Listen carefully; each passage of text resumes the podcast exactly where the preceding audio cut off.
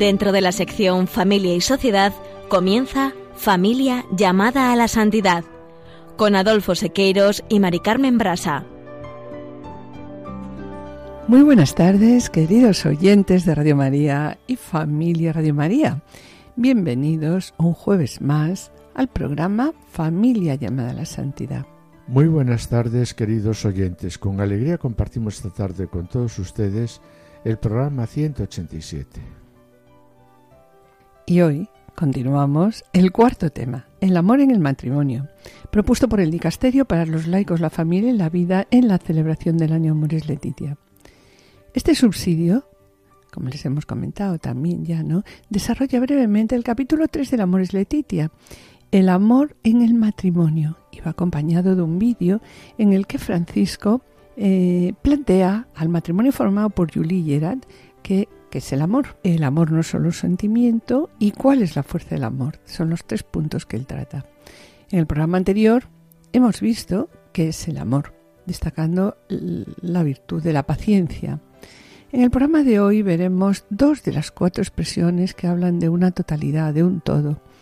Recordamos, el amor todo lo disculpa, el amor lo cree todo, el amor espera todo y el amor soporta todo. Todo así nos lo dice. En Esposos en Cristo, Juana, Julio y Sé que presentarán la vida de Ana María Gianetti, madre de familia que, como tantas otras madres, supo ser sostén de toda su familia a partir de una intensa espiritualidad en la que destaca su alegría permanente y su dulzura sin límites, a la que se unieron experiencias místicas que la sitúan como una de las mujeres más extraordinarias de la historia de la Iglesia allá por el siglo XVIII y cuya fiesta celebramos hoy.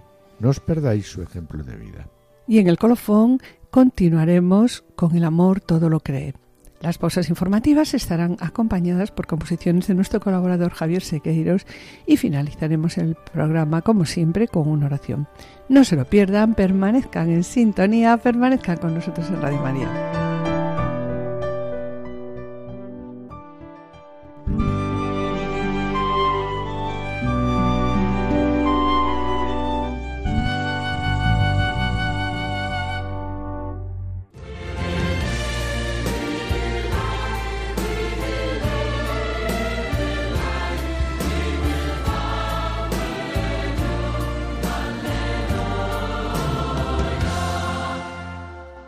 El amor no es solo un sentimiento.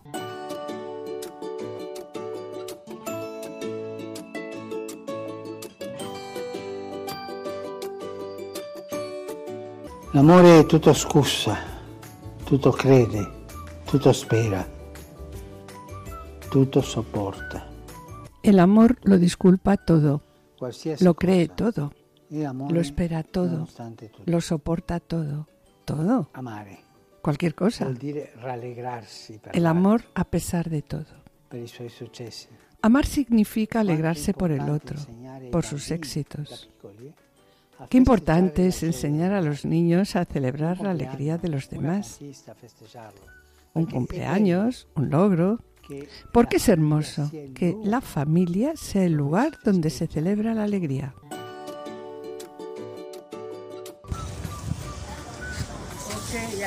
También hubo otro episodio. Todas las mañanas, al despertarnos, los niños venían a nuestra habitación a darnos los buenos días. Una mañana, nuestro hijo menor, que entonces tenía seis años, se encontró con esta escena. Insistía en saludar a papá antes de ir a trabajar. Él se negaba a responder al saludo porque estaba enfadado. Entonces el niño nos miró un momento y me dijo, Mamá, papá lo ha entendido, tienes que ir a trabajar. Ante la sabiduría de nuestro hijo, obedecí y nos reconciliamos. Sí, nuestros hijos significan mucho para nosotros. Todos los días, cuando regreso del trabajo, los saludo y los beso individualmente a los cuatro.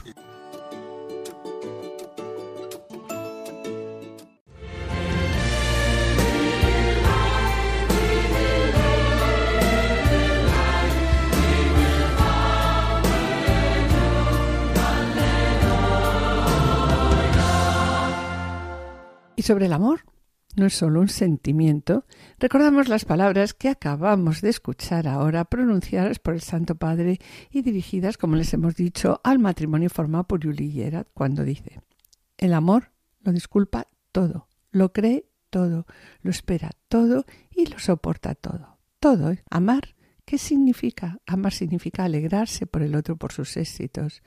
Y aquí nos dice también qué importante es enseñar a los niños a celebrar la alegría de los demás, un cumpleaños, un éxito, porque es hermoso, ¿no? Que la familia sea el lugar donde se celebra que la alegría. La alegría. Y siguiendo la recomendación de Francisco, hoy nos fijaremos primero en los números 109 y 110 del Amor y Leticia, en los que el Papa comenta la frase El amor no se alegra de la injusticia, sino que goza con la verdad. Vemos como el Amor y Leticia en un apartado presenta el problema y en el apartado siguiente propone lo que nos dice Jesús, lo que dicen los Evangelios. Y así, en el apartado 109 la expresión el amor no se alegra de la injusticia indica algo negativo, algo negativo afincado en el secreto del corazón de la persona.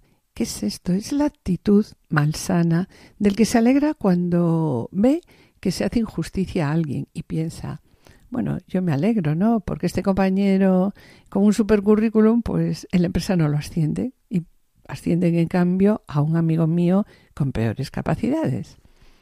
Está claro, ¿no? Que esto no está bien, esto no está bien porque yo me estoy alegrando del fracaso de un amigo y a veces no solo me alegro, sino que lo difundo y murmuro de esa persona agrandando sus posibles fallos, minimizo sus logros y termino difundiendo a veces una mentira que como todos sabemos, ¿no?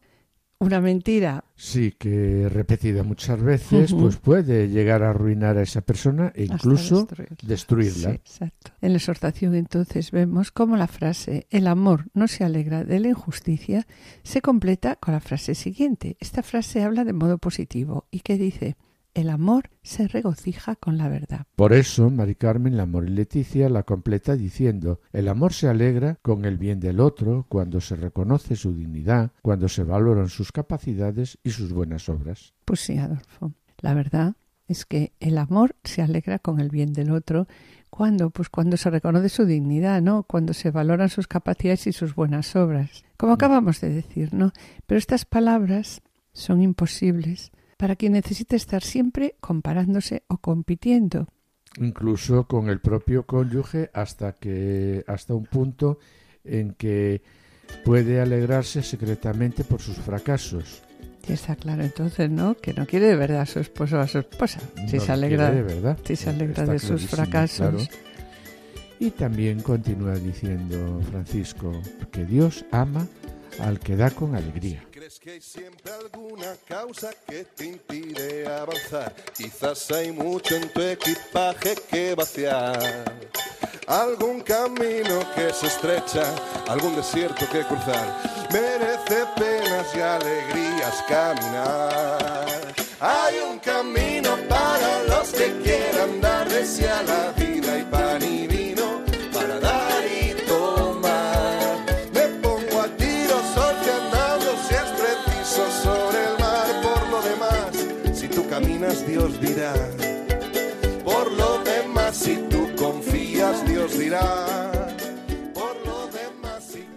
Y sobre el amor, todo lo disculpa. Recordamos las palabras que Francisco pronunció y dirigió a los nuevos cardenales en el año 2015, que les dice, el centro es Cristo. Dejémonos guiar por las palabras inspiradas del apóstol Pablo, en particular aquellas con las que describe las características de la caridad. Y sobre la caridad dice aquí, quiero deciros que la caridad disculpa sin límites, cree sin límites, espera sin límites y aguanta sin límites. Aquí hay cuatro palabras, todo un programa de vida espiritual y pastoral. El amor de Cristo derramado en nuestros corazones por el Espíritu Santo nos permite vivir así, vamos, ser así, y ser personas capaces de perdonar siempre, de dar siempre confianza, porque estamos llenos de fe en Dios. Ser capaces de infundir siempre esperanza, porque estamos llenos de esperanza en Dios. Ser personas que saben soportar con paciencia toda situación y a todo hermano o hermana en unión con Jesús, que llevó con amor el peso de todos nuestros pecados. Y la verdad, Adolfo, que esta propuesta que nos hace Pablo sobre algunas de las características del amor verdadero y que ya hemos comentado en programas anteriores, no son fáciles de vivir en la vida matrimonial y familiar. Porque ser paciente, servicial, no tener envidia, no ser arrogante, no buscar el propio interés, no enfadarnos, no llevar cuentas del mal, todo lo disculpa, todo lo soporta. Qué difícil es llevar adelante todo esto en la vida familiar y en el matrimonio. Y por otro lado, ese ideal de amor es el que atrae y al que desean llegar y al que deseamos llegar, claro, todos los matrimonios.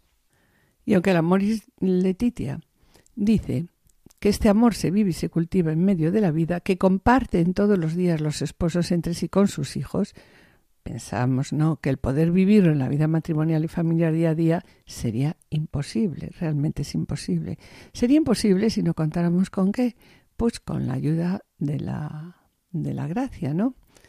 Como se presenta en este himno en que el amor se muestra como un camino por excelencia. Realmente este ideal de amor, Mari Carmen, es el amor de Dios, pero para ello nosotros, como acabas de comentar, necesitamos la ayuda de la gracia, mucho perdón, mucha, oración y una práctica asidua de los sacramentos, especialmente la penitencia y la Eucaristía. Quiero recordar también, Adolfo, que para conseguir todo esto contamos con qué? Pues con la ayuda de la gracia también recibida en el sacramento del matrimonio. Y la verdad que aquí quiero remitirme, si te parece, al, al catecismo, al punto 1642, en el que nos presenta que Cristo es la fuente de esta gracia. Y nos dice así, pues de la misma manera que Dios en otro tiempo salió al encuentro de su pueblo por una alianza de amor y fidelidad, ahora el Salvador de los hombres y esposo de la Iglesia, que mediante el sacramento del matrimonio sale al encuentro de los esposos cristianos, permanece eh, con ellos, les da la fuerza de seguirle tomando su cruz, de levantarse después de sus caídas, de perdonarse mutuamente, de llevar unos las cargas de los otros, de estar sometidos unos a otros en el temor de Cristo y también de amarse como, pues con amor sobrenatural y fecundo. Y en este sentido también el Papa en la Moris Letitia dice, por eso es valioso detenerse en las expresiones de este texto para intentar pues una aplicación concreta a la vida familiar. Y siguiendo estas recomendaciones de Francisco, si te parece, nos vamos a fijar en los números 111, 112 y 113. Sí, y así, en primer lugar, en el 112 del Amor y Leticia, dice, todo lo disculpa. Se diferencia de no tiene en cuenta el mal, porque el término todo lo disculpa tiene que ver, ¿verdad?, con el uso de la lengua. Puede significar guardar silencio, sí, sobre todo de aquello malo que puede haber en la otra persona. Claro, y continúa diciendo, ¿verdad? Esto implica limitar el juicio, contener la inclinación a lanzar una condenadora implacable. Cuando dice, no condenéis y no seréis condenados. Aunque vaya en contra de nuestro habitual uso de la lengua, la palabra de Dios lo que, que nos pide, ¿no? Pues no habléis mal los unos de los otros, porque es verdad, es verdad que en ocasiones, ¿no te parece, Adolfo? Traemos una bolsa llena de malas vivencias que nos llenan de inseguridades y esa inseguridad personal la vamos a descargar en la persona más próxima. ¿En quién? ¿En nuestro esposo o en nuestra esposa? Por ese motivo la exhortación continúa diciendo, detenerse a dañar la imagen del otro es un modo de reforzar la propia, de descargar los rencores y envidias sin importar pues el daño que causemos a la otra persona, ¿no?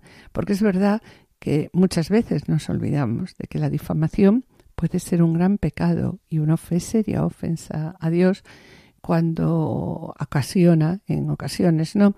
Pues afecta gravemente a la buena fama de las demás personas, ocasionándoles a veces que, pues un daño difícil de, reparar. Sí, así es, Mari Carmen, y por eso la palabra de Dios es tan dura con la lengua. Y continúa diciendo la exhortación, que la lengua es un mundo de iniquidad que contamina a toda la persona y como un mal incansable cargado de veneno mortal. mortal. Sí, con la palabra maldecimos a los hombres creados a semejanza de Dios, porque el amor cuida la imagen de los demás, con una, una delicadeza que lleva a preservar incluso la buena fama de los enemigos. Y yo me pregunto, ¿y nosotros? ¿Cuál es nuestra actitud? Disculpamos por amor las pequeñeces o grandes cosas, ¿no? La verdad es que a veces la dimensión de estos detalles, muchas ocasiones, ¿no? Ha sido agrandada y es agrandada a veces por nuestra susceptibilidad. A veces hasta nos herimos por el tono de voz que pueda tener la otra persona cuando nos dice algo inconsciente del tema, claro. Cuántas amistades, ¿no? Terminaron mm, simplemente porque, bueno, no me saludó, no me invitaron, no sonrió al hablarme, o no me ha sentado cuando llegué a comer en el lugar adecuado, no me trató con el cariño que yo espero, o se olvidó algo que a veces es tan sencillo, tan fácil, ¿no? Se olvidó de mi santo y de mi cumpleaños y claro, y bueno, y no me llamó. Y nosotros también. Disculpamos por amor todas las ofensas involuntarias o inadvertidas que a veces recibimos, ofensas que en ocasiones pueden doler de verdad a quien las cometió. Y esa persona a veces vemos que nos ha ofendido, pues necesita una ayudita, necesita nuestra ayuda para disculparse con nosotros. Por ejemplo, María me invitó a la boda de su hija, organizó las mesas con los nombres de todos los invitados y cuando fui a comprobar qué mesa me correspondía, pues mi nombre no estaba en ninguna lista. En ese momento fui a María y le dije, ¿en qué mesa estoy?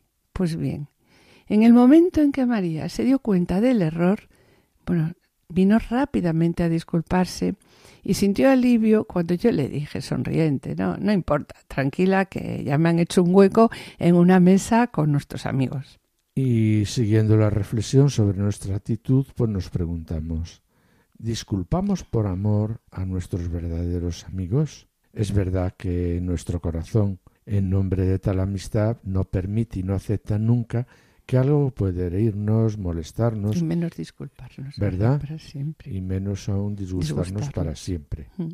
De ahí que en el matrimonio, en la familia y con los amigos es necesaria la paciencia, la calidad humana, la humildad. Todo lo intentamos a fin de disculpar a nuestros amigos y bienhechores. Y siguiendo la reflexión, ¿no? Sobre nuestra actitud, a mí me gustaría añadir una disculpa que realmente es difícil, ¿no? Disculpamos por amor de Dios a nuestros enemigos. La verdad es que es una contradicción esto de que nos piden, ¿no? Y tanto. ¿Y cómo se arregla esto? Porque Dios me ama a mi pecador, me perdona si me arrepiento, si espero de su amor. Entonces, yo creo en el perdón. Tengo que creer, el, si creo en el perdón de Dios, tengo que creer, ¿verdad?, en el perdón a mis enemigos. Porque nadie puede rogar a Dios si no dice, perdónanos, lo que nos dice el Padre Nuestro, ¿no? Perdónanos. Sí, como nosotros perdonamos a, los, que, nos, ofenden. Claro. A continuación, el Papa nos da unos consejos sobre los matrimonios en la exhortación, diciéndonos, los esposos que se aman y se pertenecen hablan bien el uno del otro intentan mostrar el lado bueno del cónyuge, más allá de sus debilidades y errores. Sí, en todo caso, ¿verdad? Dice a continuación, guardan silencio. Hay momentos en los que hay que guardar ese silencio, ¿no? Para no dañar su imagen. Pero no es solo esto un gesto externo, sino que este gesto debe brotar de una actitud interna. Es muy importante, sí. Sí, y es importante esta aclaración que hace aquí Francisco cuando dice, tampoco es la ingenuidad de quien pretende no ver las dificultades y los puntos débiles, ¿verdad? Porque son evidentes que tiene el otro, sino la amplitud de miras de quien coloca esas debilidades y esos errores en su contexto. Claro. Y también a continuación ratifica que esa persona a la que queremos, pues la verdad, tenemos que ver qué, tenemos que ver sus, sus virtudes. Y dice, recuerda que estos defectos son solo una parte, son solo una parte de esa persona, no son la totalidad del ser del otro. Un hecho desagradable en la relación no es la totalidad de la relación. Entonces es necesario aceptar con sencillez que todos somos una compleja combinación de luces y sombras y que el otro, pues no es solo eso que a mí me molesta, porque es mucho más, ¿verdad? Así es. Y qué importante es que al finalizar el día eh, eh, nos pongamos las gafas de ver los regalos y dar las gracias a Dios y a la persona o personas que tenemos a nuestro lado por las atenciones que han tenido con nosotros. Sí, y sobre eso también nos recuerda la exhortación, ¿verdad? Cuando dice, por la misma razón que yo no le exijo que su amor sea perfecto para valorarlo, me ama como es y como puede, ¿con qué? Pues con sus límites. Pero que su amor sea imperfecto no significa que ese amor sea falso. O que esa no sea la realidad. Claro, no sea un amor real, ¿no? Sí, es real, pero limitado y terreno. Sí, y así termina la amor Letitia, ¿no? Aquí diciendo, el amor convive. Y esto a mí me parece muy importante porque es la vida matrimonial, ¿no? Dice, el amor convive con la imperfección, la disculpa y saber guardar silencio ante los límites de la persona amada.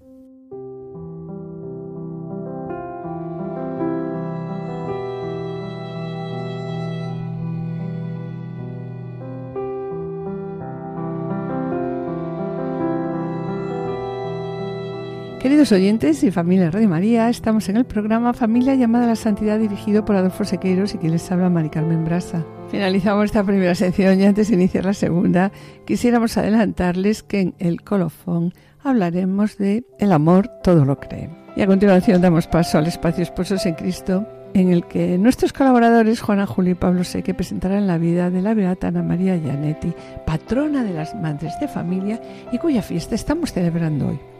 No se pierdan, su ejemplo de vida permanece al escucha, permanece con nosotros en Radio María.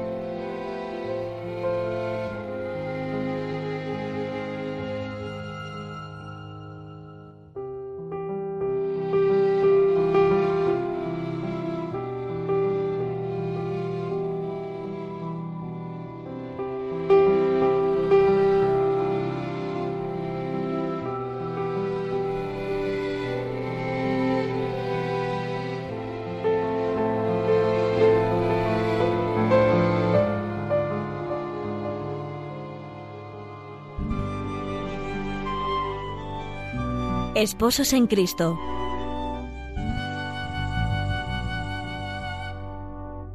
Amigos de Radio María, en el continuo caminar de Esposos en Cristo abordamos hoy la vida y el ejemplo cristiano de Ana María Gianetti, una madre de familia corriente y al mismo tiempo una de las mujeres más extraordinarias de la historia moderna de la Iglesia, allá en el siglo XVIII. Su peripecia vital, que transcurrió siempre en medio de la vida hogareña propia de una humilde madre de familia, traduce una vez más que la santidad no es exclusiva de ninguna clase o estado, sino algo a lo que estamos llamados todos los cristianos.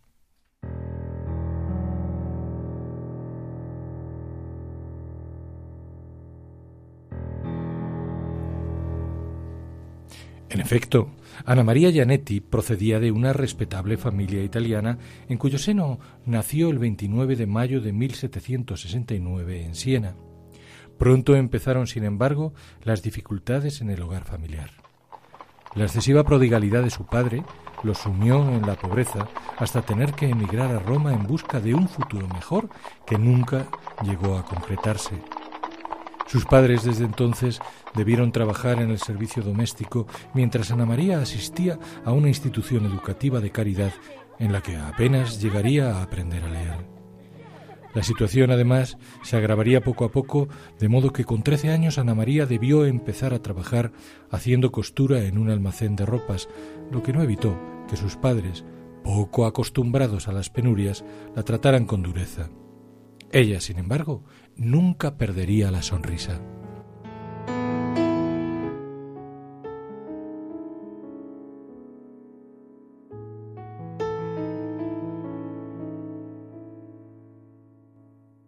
Así hasta que la familia con que trabajaba su padre ofrece a Ana María y poco después también a su madre un puesto de sirvienta, que pronto, por el carácter cumplidor de la chica, se ve acompañado del ofrecimiento de una habitación donde descansar, así como de comida suficiente con que esquivar el hambre. Y así transcurrió el tiempo hasta que a la edad de 20 años Ana María conoce y se enamora de un repartidor de, mercancía, Domenico Taigui. Muy pronto se casan y como tantos otros matrimonios viven, aunque creyentes, sin especial aliento espiritual. Poco más tarde, sin embargo, todo iba a cambiar por acción del Espíritu, que hizo a Ana María empezar a sentir auténtica sed de Dios.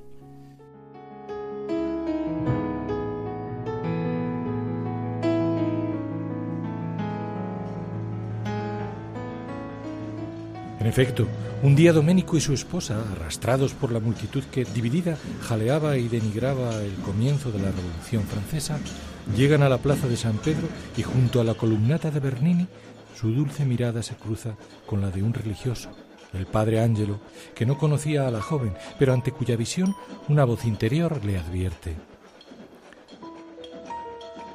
Ángelo, presta atención a esa mujer. Yo te la confiaré un día.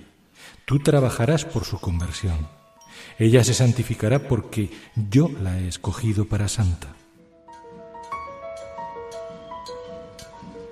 Lo que viene a coincidir en el tiempo con un acusado y progresivo deseo de Ana María por desprenderse de las satisfacciones del mundo. Hasta que cierto día, al buscar el consuelo de la penitencia, escucha al otro lado del confesionario la voz del que habría de ser su director espiritual, precisamente el mismo Padre Ángelo que como continuación de aquella primera visión le dice ahora, Al fin habéis venido, hija mía. El Señor os llama a la perfección y vos no debéis desatender su llamada. Dios, hecho misterio, comenzaba a tomar cuerpo en el alma de Ana María y como ella diría más tarde, aquel momento fue la hora de su conversión.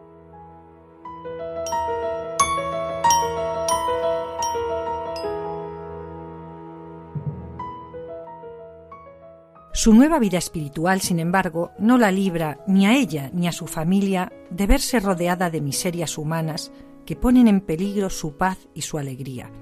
Su marido, Doménico, aunque creyente y trabajador, presenta un carácter muy agrio, que sólo la paciencia inmensa de Ana María, sin una queja y con una mirada permanente de caridad hacia él, evita que se desboque en accesos violentos y al mismo tiempo propicia que vaya poco a poco a lo largo de 48 años aceptando a Cristo como Salvador. Será quizá esta la principal de sus obras de redención. En medio de todo ello, ni siquiera perder a cuatro de sus siete hijos, dos de ellos bien pequeños, le hace descomponer a la futura santa su perfil espiritual, siempre sereno y lleno de bondad. Sin duda, todo ello fundado en una intensísima vida de oración y penitencia que no excluía los sacrificios corporales como instrumento, así lo dice ella, de redención de las almas agitadas por el pecado, ni tampoco la mortificación de la propia voluntad, base de la verdadera perfección en palabras que el Señor reveló en cierta ocasión a Ana María, madre y esposa, para la que la confianza en Dios y la humildad se convirtieron en medios seguros con que alejar el mal en todas sus formas.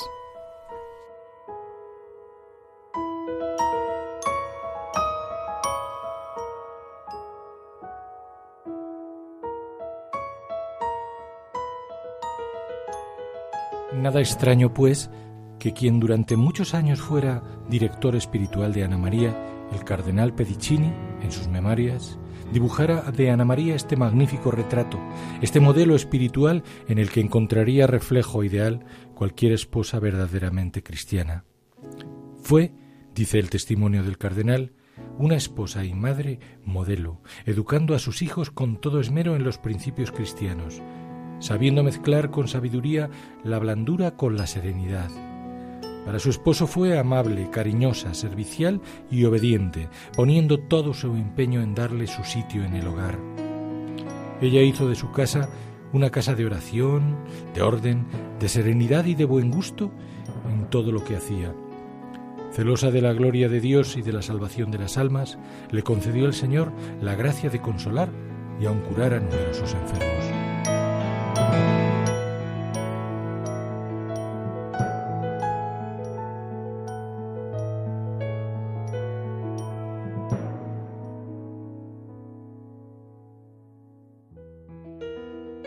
Parecida clave se expresará su marido, Doménico, cuando en el proceso de beatificación de Ana María, él ya con 91 años, todavía reconocía y agradecía vivamente el regalo que había recibido en su esposa. Decía, tan pronto me veía iba a atenderme, con ese inmenso cariño de esposa que siempre tuvo para conmigo. Para mí y para mis hijos, Ana María era la felicidad de la familia.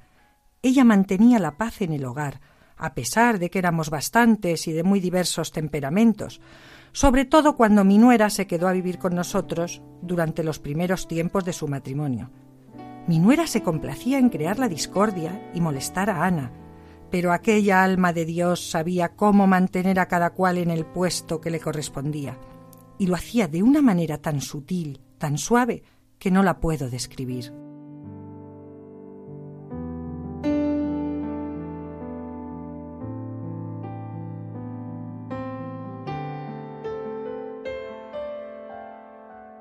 Y añade, cada mañana nos reunía a todos en casa para una pequeña oración y cada noche nos volvía a reunir para la lectura de un libro espiritual.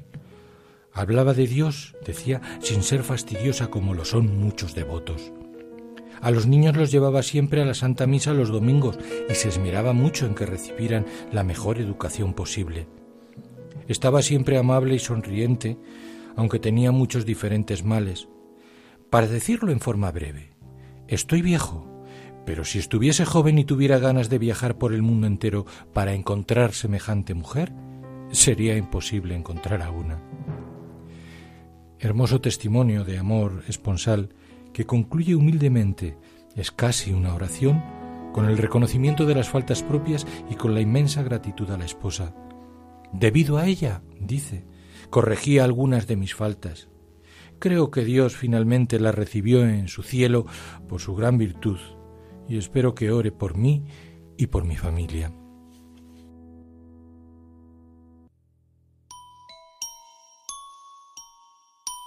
Como también propios de los elegidos de Dios resultaron las pruebas y sufrimientos con que transcurrió el tiempo que le condujo al descanso último y que ella ofrecía permanentemente por los pecadores. A las calumnias que tuvo que sufrir por parte de algunos de sus convecinos se unía una gran sequedad espiritual y por último una larga y durísima enfermedad y agonía. Hasta que finalmente descansó en el Señor el 9 de junio de 1837, a la edad de 68 años. Ocurrió entonces que solo unos días después de su muerte se desató un brote de cólera en Roma que hizo a las gentes sentir pánico por su propagación. Justo en esos momentos una gran muchedumbre se encuentra orando ante la tumba reciente cuya cruz preside el nombre de Ana María Taigui, ante la que interceden como santa del pueblo, a la que reconocen ya como tal, para que les libre de aquella terrible plaga, como en efecto así sucedió. Desde entonces, el ejemplo de su santidad fue agrandándose lo mismo entre las gentes del pueblo que entre la cúpula eclesial, así hasta que su humilde figura al fin su principal prodigio fue conducir a su familia y a su esposo camino del cielo, obtuvo el reconocimiento. Primero iniciándose la causa de canonización apenas 30 años después de su muerte, y por último consumándose su beatificación por el Papa Benedicto XV en 1920 como esposa y madre ejemplar. Su fiesta es el 9 de junio y es patrona de las madres de familia y también de las suegras.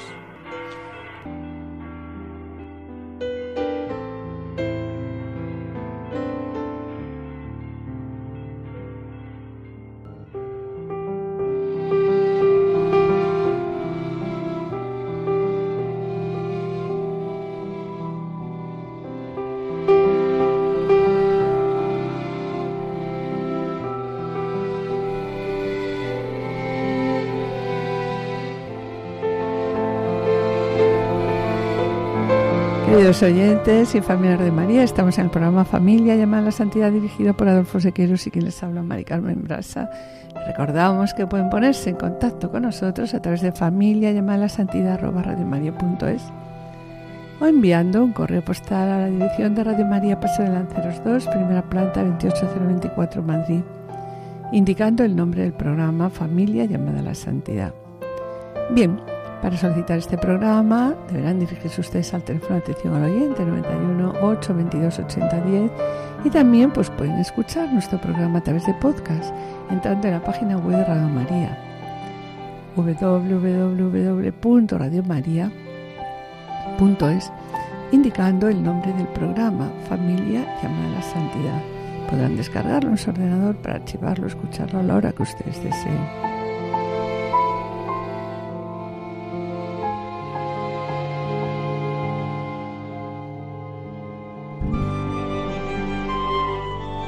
Colofón.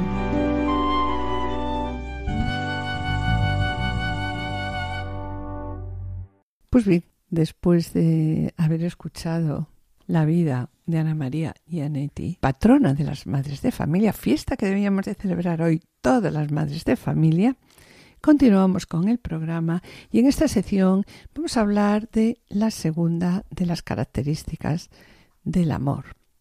El amor todo lo cree. Este creer, y aquí nos aclara, ¿no? Este creer no se debe entender como fe, en el sentido teológico, ¿no?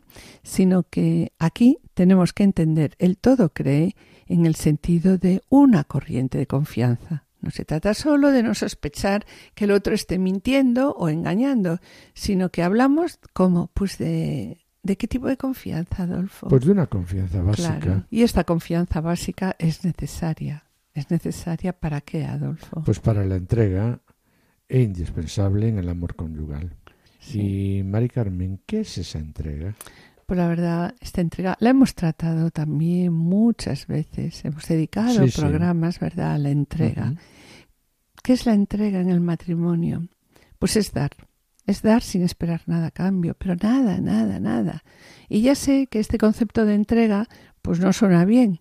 ¿Por qué? Pues porque implica negarse a uno mismo y esto cuesta. Pero la verdad que si se consigue, pues es una maravilla.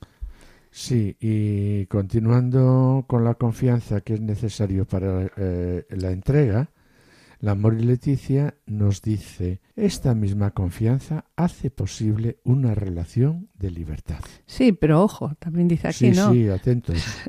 Pero ojo, cuando hablamos de confianza, no significa que debemos controlar al otro.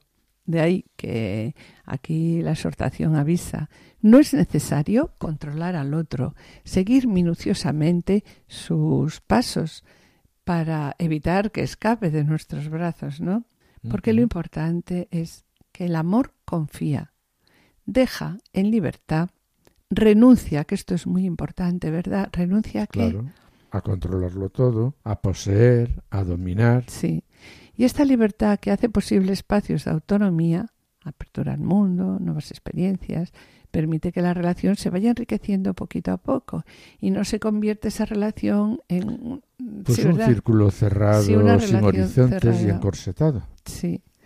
Y que necesario también es en el matrimonio que cada uno por separado o juntos, ¿no? Depende. Pongan al servicio de Dios pues todos los dones que Dios le ha dado para desarrollar los dones, estos dones. ¿Dónde podemos desarrollar nosotros los dones? Pues a ver, en la familia, en el trabajo, a nivel profesional o en la ayuda, sobre todo y en estos momentos a los demás. Claro, No es necesario controlar al otro, seguir minuciosamente sus pasos para evitar que escape de nuestros brazos.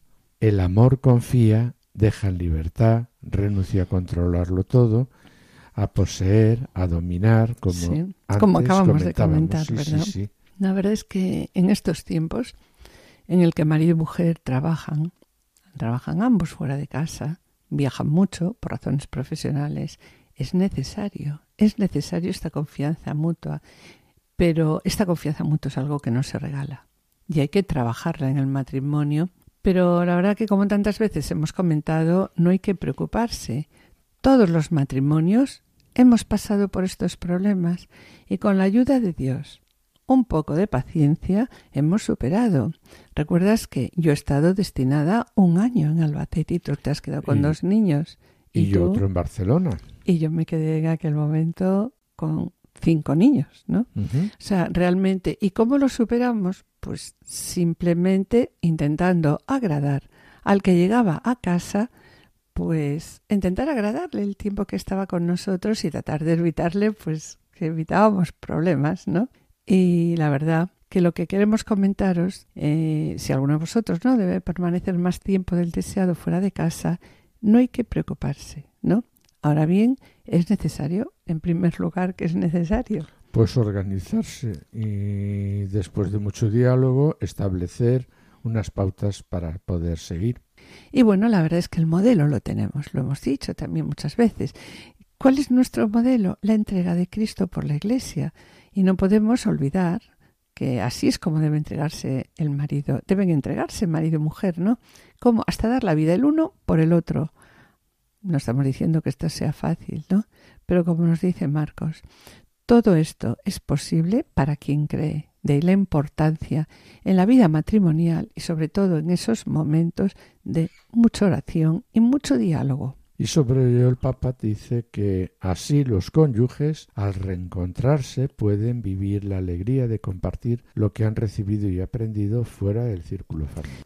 Al mismo tiempo, continúa diciendo la exhortación, todo esto hace posible la sinceridad y la transparencia, porque cuando uno sabe que los demás confían en él y valoran la bondad básica de su ser, entonces si se muestra tal como es, sin ocultamientos, no. Alguien que sabe que siempre sospechan de él, que lo juzgan sin compasión, que no lo aman de manera incondicional, pues esa persona que va a hacer pues preferirá guardar sus secretos, esconder sus caídas y debilidades y fingir en el matrimonio muchas veces pues lo que lo que no es verdad. En cambio, una familia donde reina una básica y cariñosa confianza y donde siempre se vuelve a confiar a pesar de todo, pues ¿qué pasa? Permite que brote la verdadera identidad de sus miembros y hace que de una manera espontánea se rechace el engaño, la falsedad o la mentira. Sí, bueno, pero volvemos a comentar siempre lo mismo, que esto no es fácil. Nada fácil. Y que hay que contar con mucho diálogo, oración y bueno, también ayuda de la gracia y si es necesario, pues en algunos momentos algún consejero espiritual, ¿verdad? Tanto.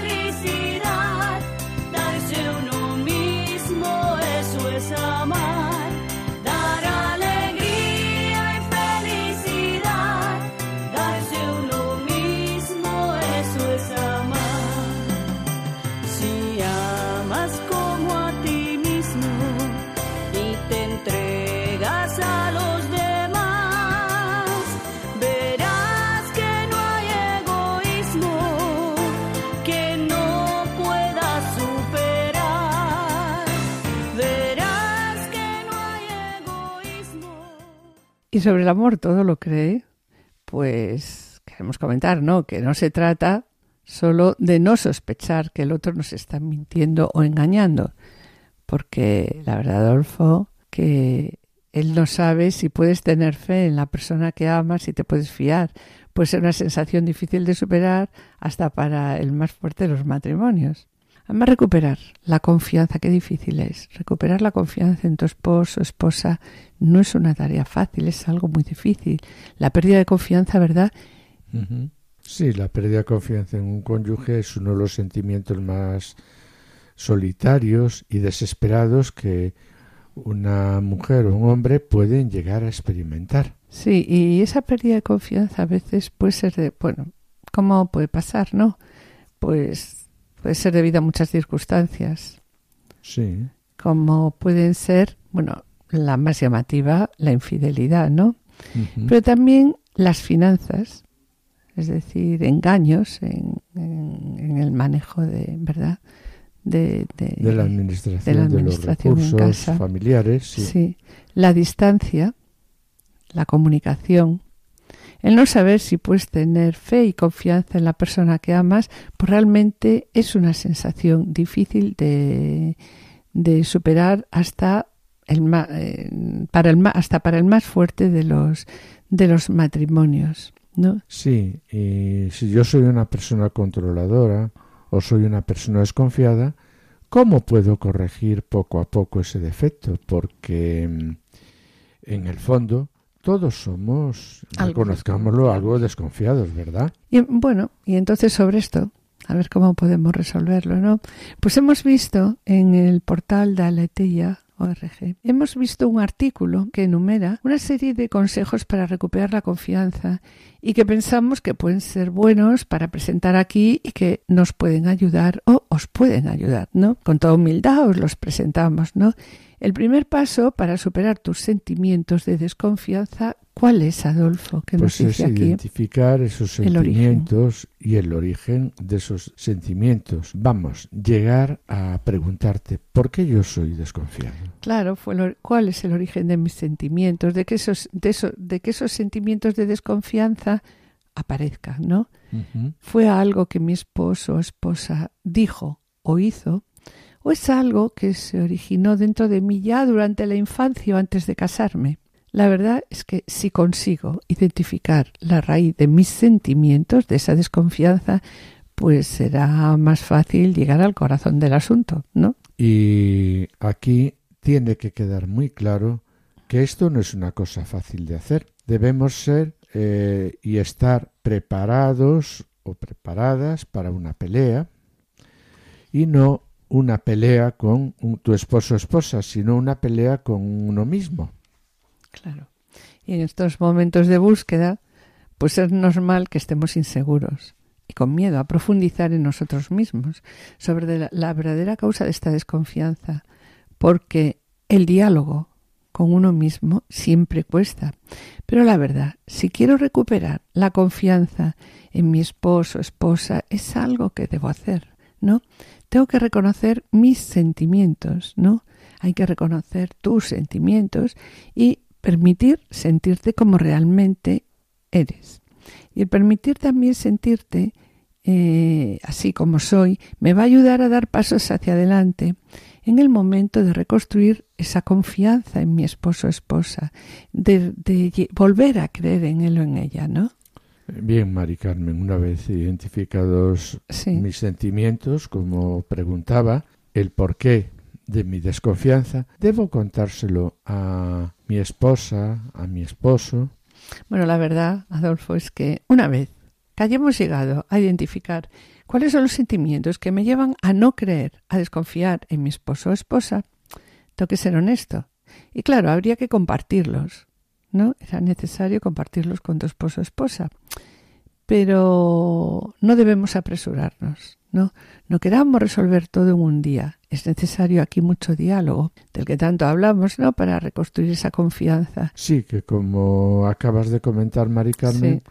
pues no te apresures en esta parte del proceso. Este es el momento en el que te vas a dar cuenta de lo importante que es escuchar, sobre todo escuchar con sinceridad, humildad Y mucha paciencia. Sobre todo, mucha paciencia, como dices, sí. Pero la verdad es que este diálogo en ocasiones no es fácil. Por eso, no, porque es verdad que a veces este diálogo termina en una discusión, siempre. Entonces, vemos que el diálogo no es fácil, de ahí que no debemos de tener miedo en buscar ayuda externa. Entonces, bueno, aquí queremos recordar, ¿no? Los centros de orientación familiar existentes en todas las diócesis, los COF. Entonces, en los COF encontramos a personas especializadas que pueden ayudarnos a acercarnos a Dios y también, pues, al acercarte a Dios, seguro que te vas a acercar a tu hermano, a tu hermano más próximo, a tu esposo esposa, ¿no? Y también, pues, para conseguir recuperar esa confianza, volver a creer en la persona que me engañó, ¿no? Pero la persona que me ama y está a mi lado, eh, debo ser completamente honesta conmigo mismo y, y también con los demás. O sea, nos piden una gran honestidad aquí, ¿verdad? Pues no hay que desanimarse en el camino y no estamos diciendo que sea fácil, pero sí queremos decir que es, posible. ¿Es posible cómo? Pues con la ayuda de Dios y de una serie de medios que tenemos a nuestro alcance, como decías antes, y a los que se puede acudir. Y algo muy importante, Adolfo, es que no debemos de tener miedo de admitir nuestros fallos. Porque a veces sí, no somos capaces de cumplir con todo aquello que él, ella o él pues necesita o, o espera en ese momento, ¿no? No podemos resolver las cosas de un día para otro. La paciencia es necesaria. Paciencia con los demás, pero también y sobre todo paciencia con nosotros mismos. Recuperar la confianza no es un proceso que ocurre de la noche a la mañana, pero sí es muy importante. Es muy importante que recuerdes los pasos que vamos dando, ver lo positivo y la situación en la que estábamos antes de comenzar para reconstruir ahí la confianza dentro del matrimonio. La verdad es que en la vida matrimonial y en la vida familiar hay una serie de pequeños pasos que ayudan mucho. Pequeños pasos, algo tan sencillo como imagínate eh, preparar la mesa, el desayuno, ¿no? O llevar a lavar al coche, el coche. Y, y bueno, pues eso sin darnos cuenta día a día, esos pequeños detalles, pues va añadiendo eh, un poco de romance de nuevo a ese matrimonio, ¿no? Y sobre lo que estamos hablando me gustaría, para finalizar el tema de esta tarde, unas palabras de la exhortación que nos recuerdan que el amor de amistad unifica todos los aspectos de la vida matrimonial y ayuda a los miembros de la familia a seguir adelante en todas sus etapas, caminando todos juntos. Y continúa diciendo la exhortación. Por eso los gestos que expresan este amor deben ser constantemente cultivados sin mezquindad y llenos de palabras generosas. Y aquí, de nuevo, recuerdo esas palabras, Adolfo, que tanto te gustan a ti en la familia, que pronuncia el Papa Francisco y que es necesario usar, ¿no? ¿Qué palabras son? Permiso, gracias, perdón, Tres que son tres palabras claves. Más fáciles de decir y más difíciles de cumplir. ¿no? Exacto. Entonces, cuando en una familia no se es entrometido y se pide permiso, cuando una familia no se es egoísta y se aprende a decir gracias, y cuando una familia, dice aquí la exhortación, se da cuenta que hice algo malo y sabe pedir perdón, pues en esa familia que hay. Pues paz y alegría. Aunque a veces esa paz y esa alegría, pues en algunos momentos entre en crisis y se vuelva a recuperar enseguida. Entonces nos comenta aquí, no seamos mezquinos en el uso de esas palabras, seamos generosos para repetirlas. ¿Cuándo? Día a día. Porque algunos silencios pesan, a veces incluso en la familia, entre esposo y esposa, entre padres e hijos, entre hermanos, ¿no? En cambio, las palabras adecuadas, dichas en el momento justo, protegen y, alim- y alimentan también el amor día tras día.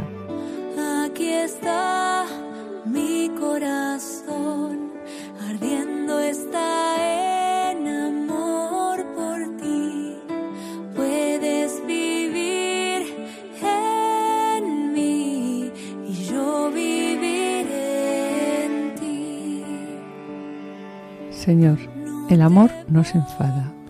Quita de mis labios las palabras que puedan herir. Señor, el amor no tiene en cuenta el mal recibido. Dame una mirada de amor.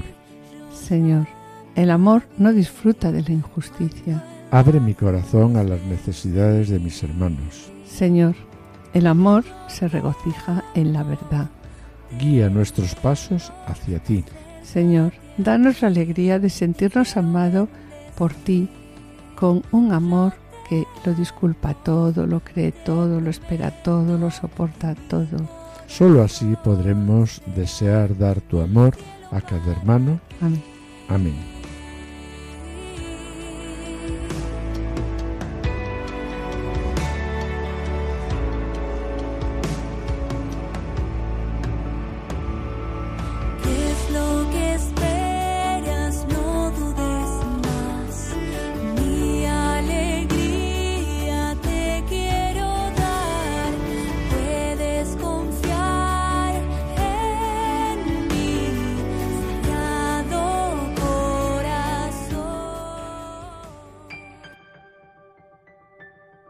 Con pena, mis queridos oyentes, tenemos que despedirnos. En el programa de hoy hemos hablado del amor en el matrimonio propuesto por el Dicasterio para los laicos, familia y vida en la celebración del año Amoris Letitia. Siguiendo el capítulo 3 del Amoris Letitia, hemos visto dos de las cuatro expresiones que hablan de una totalidad, de un todo. El amor lo disculpa todo, el amor lo cree todo. Y en Esposos en Cristo, Juana Juliseque han presentado la vida de la Beata Ana María Gianetti, patrona de las madres de familia y cuya fiesta celebramos hoy. Las pausas informativas han estado acompañadas por composiciones de nuestro colaborador Javier Sequeiros. Damos gracias a los asistentes por- del control de sonido por su ayuda y colaboración. Y esperamos estar de nuevo con ustedes los dos juntos el jueves dentro de dos semanas a esta misma hora. Muchas gracias por su atención. Hasta la próxima audición y que el Señor les bendiga. A continuación, damos paso al programa Voluntarios con Lorena del Rey y David Martínez. No se lo pierdan, permanezcan al escucha, permanezcan con nosotros en Radio María.